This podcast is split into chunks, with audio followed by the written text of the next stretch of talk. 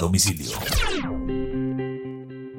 Un 16 de abril del año de 1974, Queen toca su primer concierto en Estados Unidos. Es su debut en Estados Unidos. Lo hacen en Denver, Colorado, en un sitio llamado el Regis College.